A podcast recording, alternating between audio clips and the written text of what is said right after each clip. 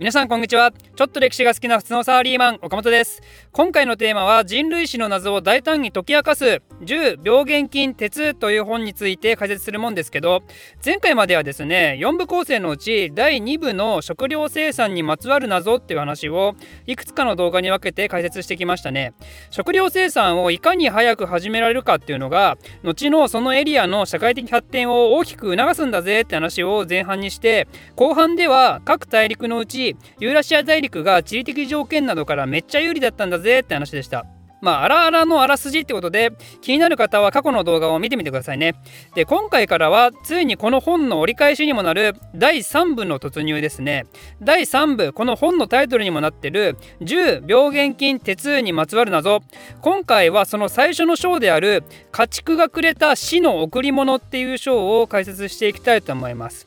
家畜がくれた死の贈り物ってなんだかおっかないタイトルですね。笑顔の豚や牛屋が迫ってきて囲まれた人間は死ぬみたいな。世にも奇妙な物語あふれる感じのタイトルですけどこれどういう話かというとですねまああの前回までのショーでもちらほら話題には上がってきてますがこれは主に家畜を媒介とした病原菌にまつわる話ですよね。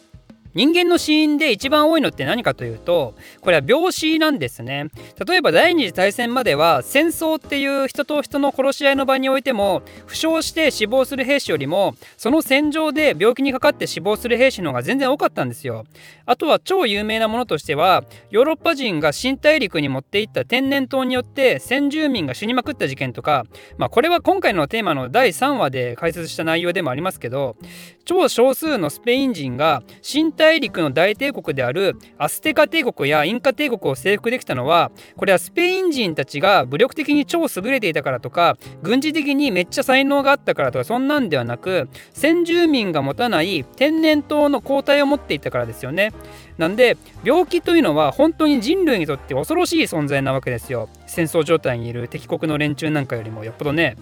でもそもそも病気とは何でしょうね。病気にかかると人間は例えば体に痛みや腫れが出たりするわけですけどなぜそのような現象が起こるのか。そしてなんでほとんどの微生物は人間にとって無害なのに一部の微生物はこのような人間に病気を引き起こすように進化したのか。今回の章ではこのような話について取り上げていくことになります。まず病原菌の立場から考えると彼ら、ままあの彼らなのか彼女なのか分からんけどこいつらは微生物なりにもやはり生物なんでで自分たちの種を存続させて未来永劫を存在させることを絶対的使命として持ってるわけですね。なんで自分たちがきちんと子孫を作り出す環境をうまく作れたやつらが現代にわたって生き延びてるわけですよ。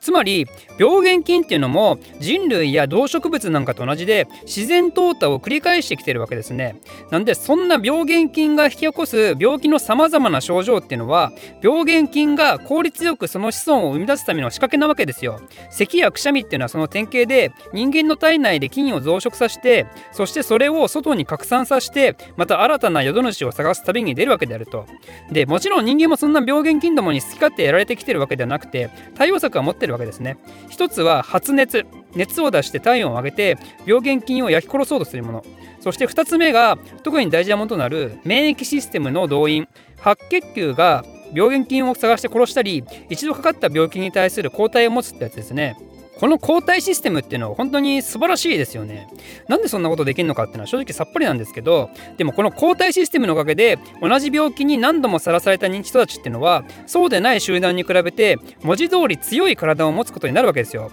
でも病原菌もそれでおしまいではなくて一部体を変えたりしてその免疫システムを騙すような連中が現れてねまさに新型コロナなんかそうですねコロナの変異株に今まさに人類が怯えながら生活してるわけですけどそれで人間と病原菌っていうのは長いこと争争い続けてきている歴史があるんですね。というのが病原菌に対する一般的な話となるわけなんですけど、まあ、結構知られてる内容だと思うんでそんな知ってるよって思う人もね多くいると思います。でもそんなあなたたちに問題このような病原菌と人間の対立これっていつ頃始まったか分かりますかね？人類が類人猿から進化してアフリカに誕生した時からでしょうか？どうでしょうね？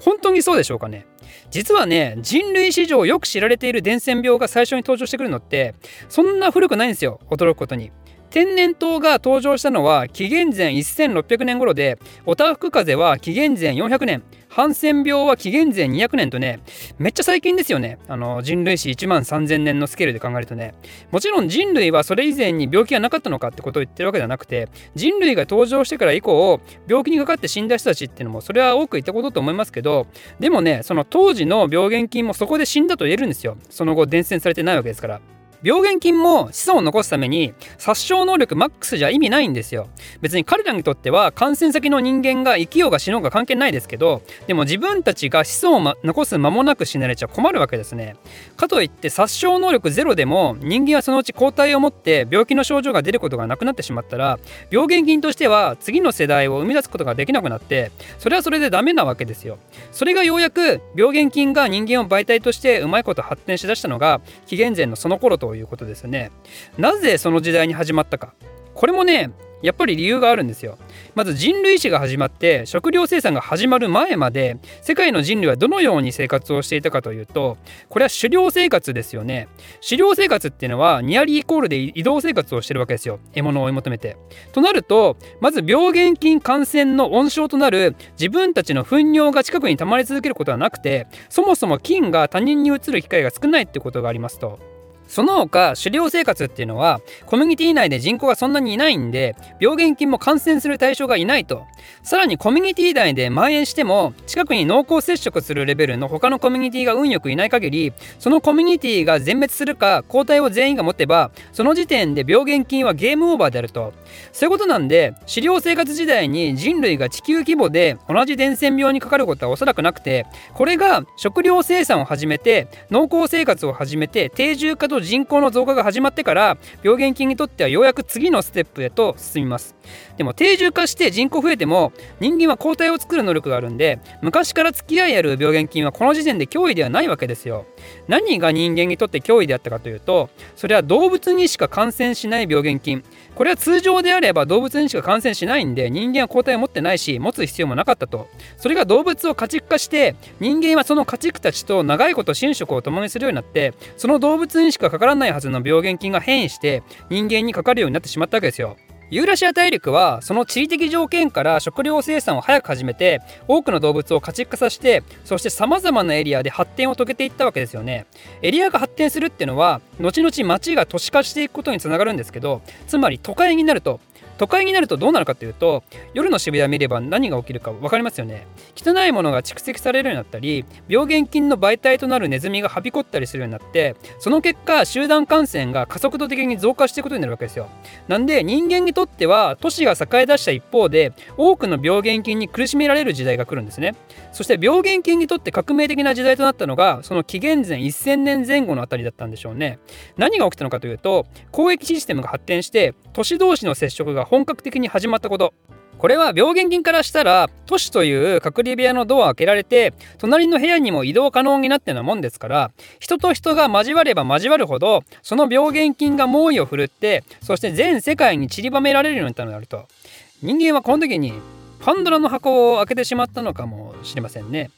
でもそのおかげでユーラシアの人類は早い段階で数多くの病原菌を経験することになってそして1000年以上の時をかけて抗体を持つことができるようになったわけですね。それが他の大陸に対して大きなアドバンテージとして具体的に現れたのがヨーロッパ人による新世界の征服だったわけですね。なぜ新世界ではヨーロッパ人のように抗体を持てなかったのかっていうのはユーラシアの人たちと違って抗体を持つための病気にさらされる機会がそれまでなかったこと。つまり病気にかかるための病原菌を持つ動物の家畜化をする機会がほぼなかったこと。つまり動物の家畜化をするための候補となる大型動物がユーラシアに比べて断然少なかったこと。つまり人類が南北アメリカ大陸に到着した時点で大型動物を狩りまくって絶滅させてしまったことこれが原因と言えるわけなんですね。ということで家畜がくれた贈り物ってのは接触初期の人類にとっては間違いなく死である一方でその子孫たちにとっては死ではなく生きるための贈り物でもあったわけであると。うーん深いということで今回は以上ですこの動画を面白いためになると思っていただいた方はコメントもしくは「ハッシュタグおかれき」でツイートしましょう。高評価とチャンネル登録もお待ちしてます。ではまた。